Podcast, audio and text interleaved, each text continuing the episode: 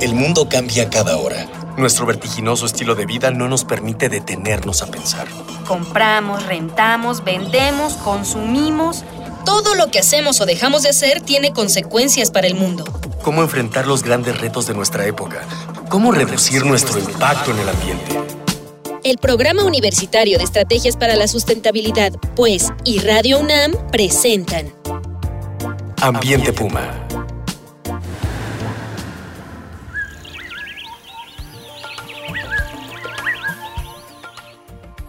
Tal? Nuevamente les saludo Marjorie González a nombre de la maestra Mireya Imas, directora del programa de estrategias para la sustentabilidad de la UNAM y titular de este espacio. Les damos la más cordial bienvenida a su programa Ambiente Pumba, voces, ideas y acciones sustentables. Pues en la emisión anterior estuvimos recorriendo buena parte de la problemática eh, ambiental que hay en el país desde el punto de vista del Centro Mexicano de Derecho Ambiental. Hoy queremos seguir platicando de algunos de los casos que está, eh, a los que está acudiendo este, este centro y algunos de los casos exitosos en la defensa del derecho a un ambiente sano.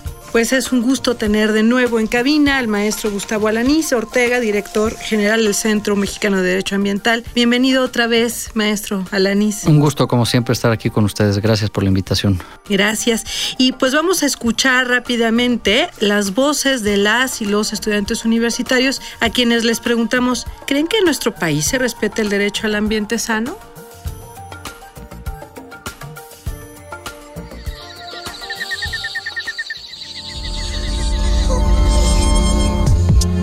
¿Crees que en México se respeta el derecho humano al ambiente sano? No, pues simplemente, bueno, en donde yo vivo es la división de Magdalena Contreras Álvaro Obregón. Está dividido por un barranco y la gente va y tira basura cotidianamente. Es más, enfrente de mi casa tiran basura, o sea, no les importa. ¿Crees que en México se respeta el derecho humano al ambiente sano? Pues no creo que se respete como tal porque pues hasta la misma gente se queja cuando intentan hacer como métodos para que dejes de contaminar. Un claro ejemplo sería el no circula. En vez de verlo por el ambiente del país, lo ven como de no puedo sacar mi carro, no puedo moverme, entonces se manifiestan en, en contra del ambiente. ¿Crees que en México se respeta el derecho humano al ambiente sano? No, no creo. Porque, bueno, el gobierno no se interesa en defender eso. No les importa regular sobre el medio ambiente. O sea, pueden conceder muchas cosas a las empresas y no se preocupa por las repercusiones que tengan. ¿Sabes a dónde puede acudir una comunidad si considera que se está violando este derecho? Pues sí se puede acudir, yo creo que también en un juzgado cívico, cívico como lo de la falta administrativa. O sea, sí es algo ya más fuerte. También el, lo de las empresas ¿no? que contaminan ríos y lagos. Sí es ya un delito más grave, ¿no? ¿Sabes a dónde puede acudir una comunidad si considera que se está violando este derecho? Bueno, como tal, pues sí, sí he visto mucha gente que se ha quejado, pero pues una institución que haya, pues no. O sea, pueden acudir a ayuda, por ejemplo, aquí en la facultad hay muchos profesores que, que sí eh, te dan soporte sobre eso, pero una institución que te ayude, no. ¿Sabes a dónde puede acudir una comunidad si considera que se está violando este derecho? No, no conozco instituciones. Yo creo que sería a juzgados cívicos, interponer faltas administrativas.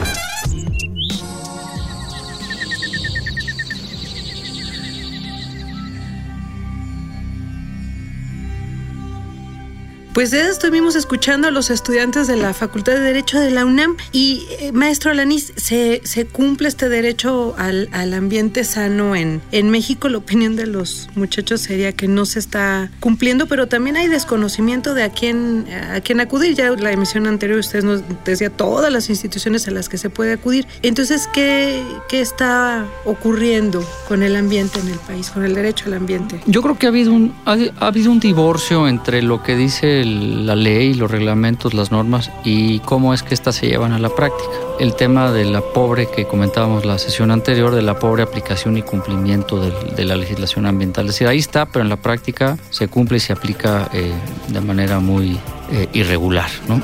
Y entonces aquí el tema es eh, primero entender por qué, ¿no? ¿qué, qué, es lo que hace que la ley ambiental no se cumpla? Y entonces puede haber temas de corrupción, puede haber temas de falta de voluntad política, puede haber temas de desconocimiento de la propia legislación ambiental por los jueces, por las autoridades, por los abogados, por las agrupaciones ecologistas, ¿no? Eh, puede ser que las leyes estén mal redactadas, ¿no? que no tienen la técnica jurídica indicada, ¿no? En fin, hay una gran cantidad de, de justificaciones pero eso no quiere decir que no podamos nosotros como ciudadanos insistir en que esa aplicación y ese cumplimiento se dé.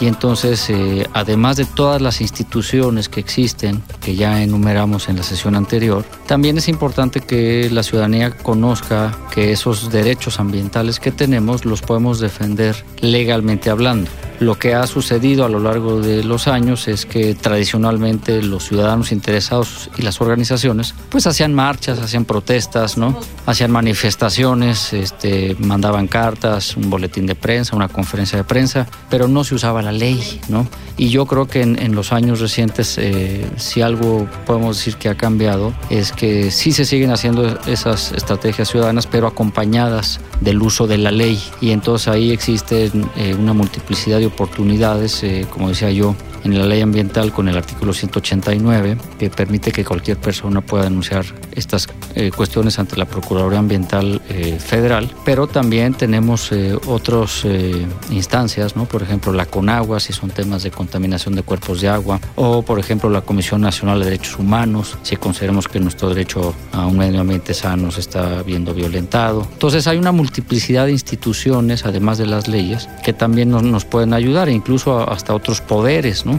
¿No? solo pensar en que hay que recurrir al Ejecutivo, ¿no? Por ejemplo, el Poder Legislativo es importante no solo porque elabora las leyes, sino porque además ellos pueden emitir puntos de acuerdo y eso pues eh, es un extrañamiento, es un llamamiento al, al, Poder Ejecutivo en función de cómo se están comportando ambientalmente hablando, ¿no? Y obviamente pues el Poder Judicial por los casos cada vez están llegando más a, a los jueces, a los magistrados, eh, incluso a la, a la, misma Suprema Corte de Justicia y están empezando a resolver al respecto, ¿no? Entonces hay, hay, hay esa multiplicidad también de avenidas a dónde llevar nuestros casos para que sean resueltos atinadamente. Pero además ahora, por ejemplo, existe el recurso de las demandas colectivas, ¿no? Bueno, yo no sé mucho de los términos, pero los ciudadanos nos podemos organizar, por ejemplo, en el caso en este momento de la, los habitantes del, Valle de México, podríamos decir, oigan, eh, exigimos que hagan ya todo lo que se tenga que hacer para que tengamos un aire limpio en la ciudad, ¿no? Este, cuando se emite este programa seguiremos todavía con el, pro, el no circula y con las contingencias este,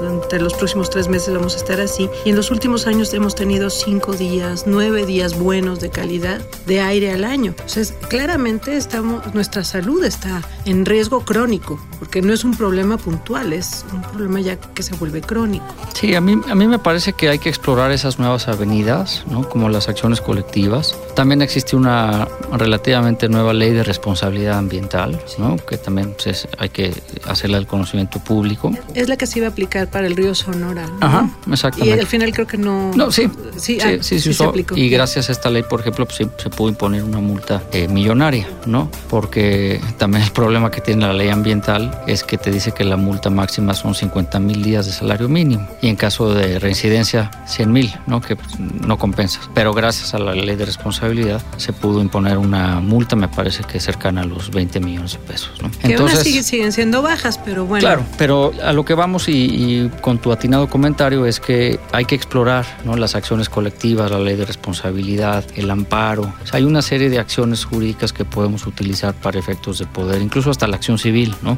para demandar algo a alguien por el, el pago de daños y perjuicios que me hubieran ocasionado eh, en alguna afectación directa a, mi persona, a mis bienes, a mis posesiones. Entonces yo creo que hay que explorar esas posibilidades, pero obviamente también yo entiendo a la gente porque no son expertos, no son abogados. ¿no? Entonces cuando alguien te dice, oye, pues este, vamos a impugnar un resolutivo de impacto ambiental, eh, pues sí, pero es un documento de 800 páginas que es técnico, científico, jurídico. Entonces, ¿quién tiene la capacidad para poder eh, meterse a estudiar una cosa de esas? ¿no? Entonces, me parece que ahí la ciudadanía tiene que hacer fuerza con los biólogos, con los ingenieros, con los abogados, que son los que finalmente, haciendo un rompecabezas de toda la situación, pueden armar una acción legal de esta naturaleza. Una acción efectiva. ¿Y ustedes, amigos, eh, ¿qué, ¿qué están pensando en casa? ¿Se han encontrado casos en los que hubieran querido actuar o están frente a casos en los que podrían actuar en casos de contaminación por basura, en contaminación del aire, contaminación de acuíferos, conocen estos casos, escríbanos, llámenos. Eh, el día de hoy, además del el libro del pensamiento ecológico frente a los retos del siglo XXI, estamos ofreciendo también una camiseta, eh, es un libro y una camiseta. Las camisetas nos las trajo el SEMDA, están muy bonitas, unas hablan del caso de Yumbalam, que ahorita a ver si nos platican tantito de ese caso, y otro es el de las tortugas, es la cooperación Operación Caguama. Están padrísimas y se van a llevar un libro y una camiseta quienes nos digan eh, qué artículo de la Declaración eh, Universal de Derechos Humanos está el derecho al ambiente. Está, está en, el en, en, esta declaración. Entonces, díganos para que se lleven su camiseta y su libro. Están muy bonitas las camisetas. Escríbanos arroba UNAM Sustentable en Twitter. En Facebook es Sustentabilidad UNAM. O llámenos al teléfono 56 22 52 12 13 o 14. Recuerden que con sus voces estamos haciendo Y pues continuamos este, platicando. A mí me gustaría mucho conocer lo que está ocurriendo en el caso de Holbox, que es, una isla muy cerca, ¿no? Del, es parte de la, de la Riviera Maya, en la que las comunidades están saliendo a defender este, su isla y sus ecosistemas y al tiburón ballena contra grandes desarrollos, grandes intereses económicos. Sí, al, final del día lo que pasa en, en la región es que ha predominado la parte turística, que en cierto sentido está bien, porque finalmente de eso depende la gente para su vida cotidiana, pero ha habido un abuso en, en, la cantidad de, de, desarrollos que se han aprobado sin que necesariamente cumplan con cuestiones relacionadas, por ejemplo, con el ordenamiento ecológico del territorio o que hayan hecho correctamente sus eh, manifiestos de impacto ambiental y en consecuencia la evaluación respectiva por parte de las autoridades. ¿no? Y entonces, al final del día, lo que se quiere en, Quintana Roo, en la península de Yucatán, es tratar de proteger este lugar, eh, Holbox, que es un, un paraíso eh, ambientalmente hablando, es una zona turística fabulosa, pero que está ya siendo amenazada por grandes eh, desarrollos que quieren establecer eh, hoteles, condominios, campos de golf y todo este modelo que ha predominado en, en, la Riviera Maya y en otras partes del país, sin que necesariamente cumplan con la legislación ambiental, con estos ordenamientos de los que hablaba yo hace un momento, y además agregando que estamos hablando de una zona donde estamos en presencia de área natural protegida, ¿no? Sí. y que eh, es más, justo está en, en, el proceso de elaboración ahorita el plan de manejo, ¿no? que esperamos que próximamente se, se publique. Porque también hay que decirlo, el hecho de que sea un área protegida no quiere decir que no puedas hacer nada, ¿no? El chiste es que sea compatible tanto con el decreto como, con el plan de manejo que en su momento se publique. Entonces ahí es donde está el, chiste, ¿no? ¿Cómo le hacemos para hacer compatibles eh, los desarrollos y el crecimiento con la protección ambiental? Y me parece que es una asignatura que traemos pendiente desde hace muchísimo tiempo y que en el 95% de los casos no hemos logrado, ¿no? Claro. Y pues nos corretea el tiempo, está muy interesante. Con mucho gusto. Y vamos a ir a una sección de la que no se salva nadie en este programa que se llama No hay pretexto. Para que nos diga en una sola frase, digamos como en Twitter, ¿por qué no hay pretexto para que todos nos involucremos en la defensa del derecho a un ambiente sano? Bueno, pues yo creo que está muy fácil y, la verdad es que lo que está en juego es nuestra salud ¿no? y nuestra vida. Y ante eso, pues no, no te puedes excusar. No hay pretexto. Está excelente. Pues amigos, esto ha sido una emisión más de Ambiente Puma. Y le doy las gracias nuevamente al maestro Gustavo Alanís, director general del Centro Mexicano de Derecho Ambiental, por su valiosa colaboración. En los controles y en la producción agradezco la presencia de Miguel Alvarado. En la investigación, sondeos e invitados a Dalia Ayala, Brenda Garcilaso, Juan Antonio Moreno y Jorge Castellanos de nuestro equipo de Educación Ambiental y Comunicación. Esto fue una coproducción de Radio UNAM y el Programa Universitario de Estrategias para la Sustentabilidad con apoyo de la Dirección General de Divulgación de la Ciencia de la UNAM. Ustedes que nos escuchan, los invitamos a seguir reuniendo ideas, voces y acciones sustentables aquí, en Ambiente Puma. Hasta la próxima.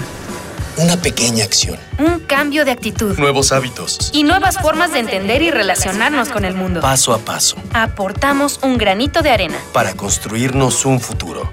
El Programa Universitario de Estrategias para la Sustentabilidad, pues, y Radio UNAM presentaron Ambiente Puma.